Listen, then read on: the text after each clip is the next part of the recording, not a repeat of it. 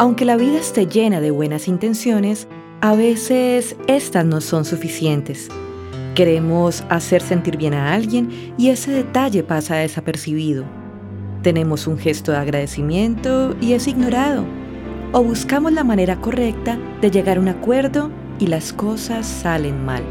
Oigamos la historia de Chelo y la tensión más puerca. Yo soy Catalina Alba y esto es Cocina quesos de la vida real. Uy, no, no, no, qué vaina tan arrecha. ¿Cómo le parece que mi empresa estamos cerrando un trato con unos españoles de una multinacional muy importante? Y a esta señora se le ocurre prepararles una paella y es que para homenajearlos. Mucha toche, mano. Como si esos jihuepuercas no comieran paella por allá. La cosa es que de las hice y sí, el almuerzo resultó bien en medio de todo. Me fui a traerles un tintico para después del almuerzo y cuando vuelvo veo a toda esta gente comiendo chicle.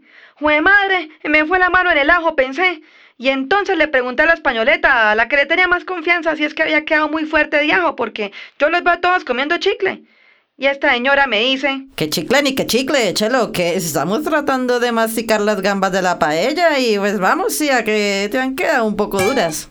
¡Qué bandera, mano! ¿Para qué me pongo a inventar? Les hubiera hecho un mute a estos muérganos. ¿Y ahora qué hago, Cata? ¿Cómo hago para que la próxima vez los camarones me queden en su punto? O las gambas, como le dicen estos puercas. Querida Chelo, qué momento tan arrecho, pero fresca. Es bastante común que cuando cocinemos crustáceos queden algo cauchudos o pasados de cocción. Más bien, venga, le digo, unos consejos mucho lo buenos para que queden en su punto. 1. La gran mayoría de los camarones que encontramos en el supermercado vienen congelados y por supuesto debemos descongelarlos antes. La manera correcta es dejándolos en la nevera, no en el congelador, 24 horas antes de usarlos. De esta manera se descongelarán sin perder la cadena de frío.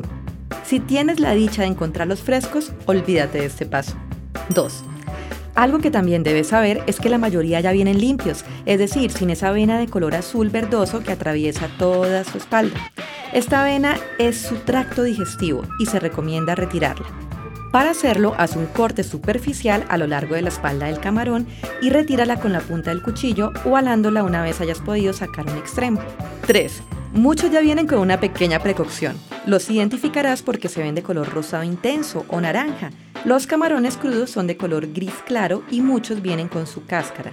Si los consigues así, retira la cáscara y límpialos.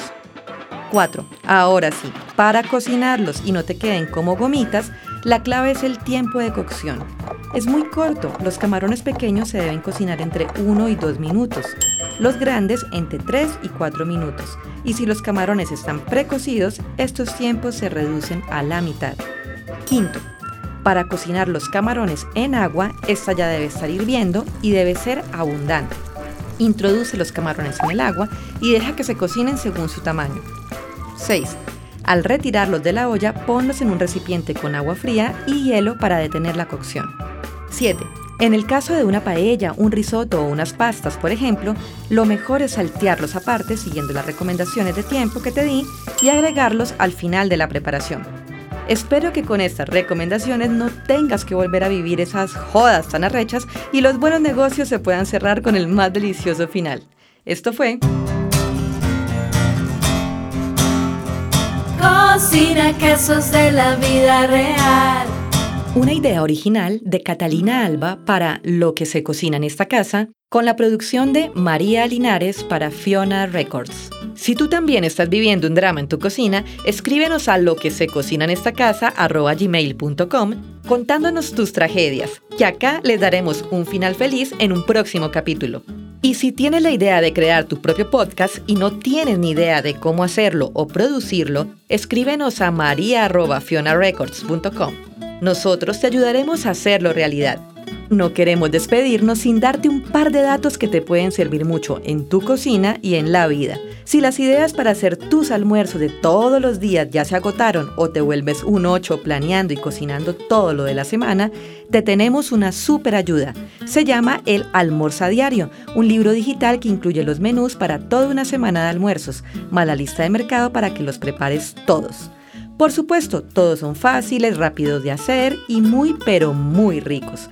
Si te suena, puedes adquirirlo en lo que se cocina en esta casa.com en la sección que dice Almorza Diario. También encontrarás el link en la descripción del episodio. El segundo dato es algo que queremos empezar a hacer en esta nueva temporada y es recomendarte un podcast que nos guste mucho.